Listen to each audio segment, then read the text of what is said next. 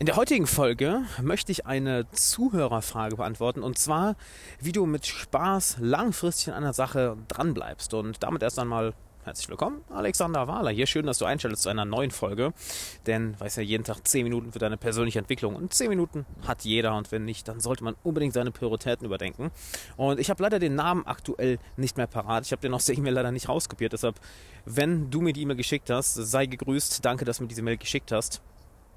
Wenn du auch eine Frage an mich hast, dann schick gerne eine Mail an fragen.alexanderwala.com und damit lass uns direkt zur Antwort kommen. Und zwar, wie bleibst du mit Spaß an einer Sache konstant dran? Das erste, was ich dir mitgeben möchte, ist, dass du stets neue Herangehensweisen ausprobierst. Denn ich kenne das von, von mir selber, ich werde von Routine sehr, sehr schnell gelangweilt. Aber wir kommen um Routine nun mal nicht herum, denn ganz egal, was du lernen möchtest oder welches Ziel du erreichen möchtest, vielleicht, dass du dir ein Business aufbaust, dass du eine Sprache lernen möchtest, dass du ein Instrument lernst, dass du am Studieren Studieren bist, dass du die Karriereleiter hinaufsteigst.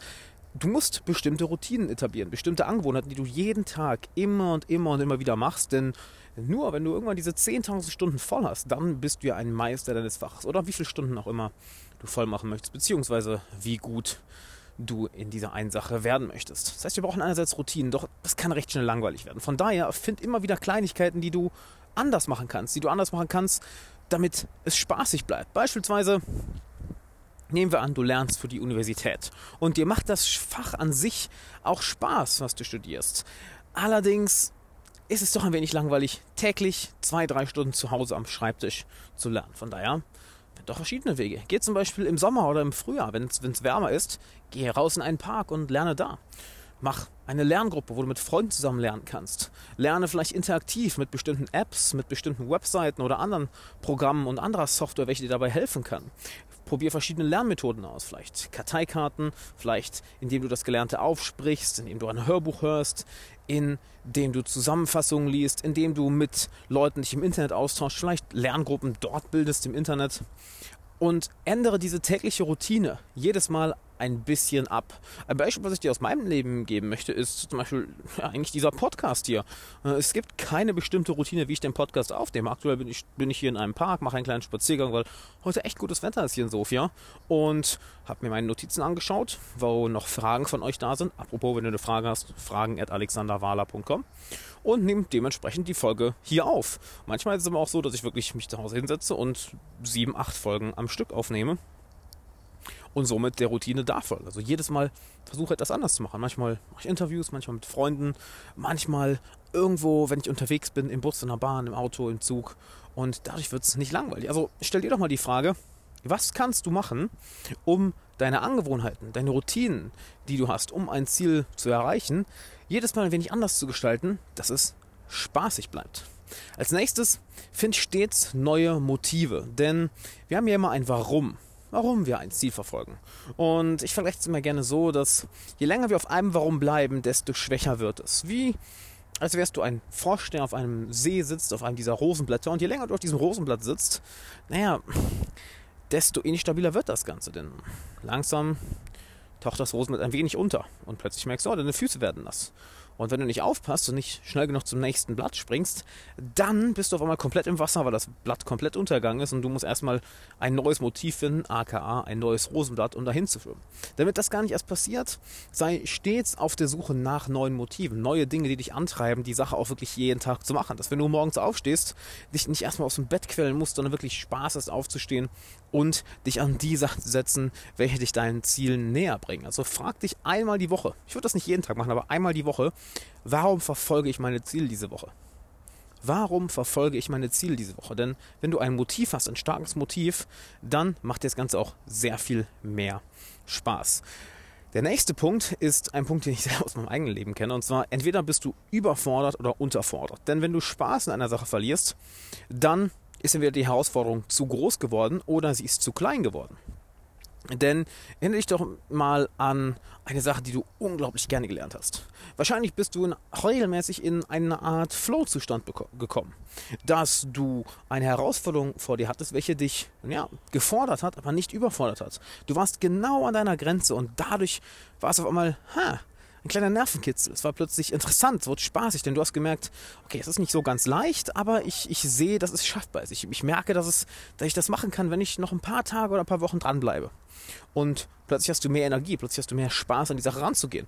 Doch jetzt stell dir mal vor, du müsstest einen Mathematiktest oder einen Deutschtest aus der zweiten Klasse machen. Wahrscheinlich wäre dir total langweilig. Du bist komplett unterfordert. Denn es ist für dich absolut nicht herausfordernd. Du, kann, du schaltest ganz einfach ab und deine Gedanken schweifen wahrscheinlich irgendwohin ab.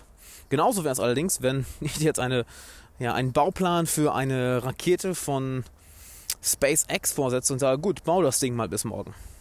Würde dich wahrscheinlich komplett überfordern, du wüsstest gar nicht, wo du anfangen solltest. Denn einerseits ist die Überforderung ein Spaßkiller, andererseits ist die Unterforderung ein Spaßkiller. Also schau mal, wie du deine aktuelle Herausforderung, dein aktuelles Ziel entweder hoch oder runterschrauben kannst, je nachdem, ob du über- oder unterfordert bist. Denn sobald wir gefordert sind, dann macht uns etwas Spaß. Und damit kommen wir zum nächsten Punkt, nämlich vielleicht hast du ganz einfach dein Ziel aus den Augen verloren. Denn es kann natürlich sehr leicht sein, in der täglichen Routine, den täglichen Angewohnheiten, ja, dort seinen Fokus zu verlieren, sich in den Angewohnheiten zu verlieren und ganz einfach wie ein Roboter diesen Dingen zu folgen, dass du wie ein Roboter jeden Tag für die Uni lernst, wie ein Roboter jeden Tag deinen Sport durchziehst, wie ein Roboter jeden Tag zur Arbeit gehst, um die Karriereleiter hinaufzusteigen, jeden Tag an einem deiner Projekte arbeitest, jeden Tag eine neue Fähigkeit daran arbeitest, dass du eine neue Fähigkeit lernst, doch du hast das Ziel aus den Augen verloren. Deshalb erinnere dich jeden Tag, was ist denn überhaupt dein Ziel? Wo willst du denn überhaupt hin? Denn wenn du einfach nur einer bestimmten Angewohnheit folgst, dann kann das Ganze sehr schnell nicht nur langweilig werden, sondern es kann sich sogar leer anfühlen.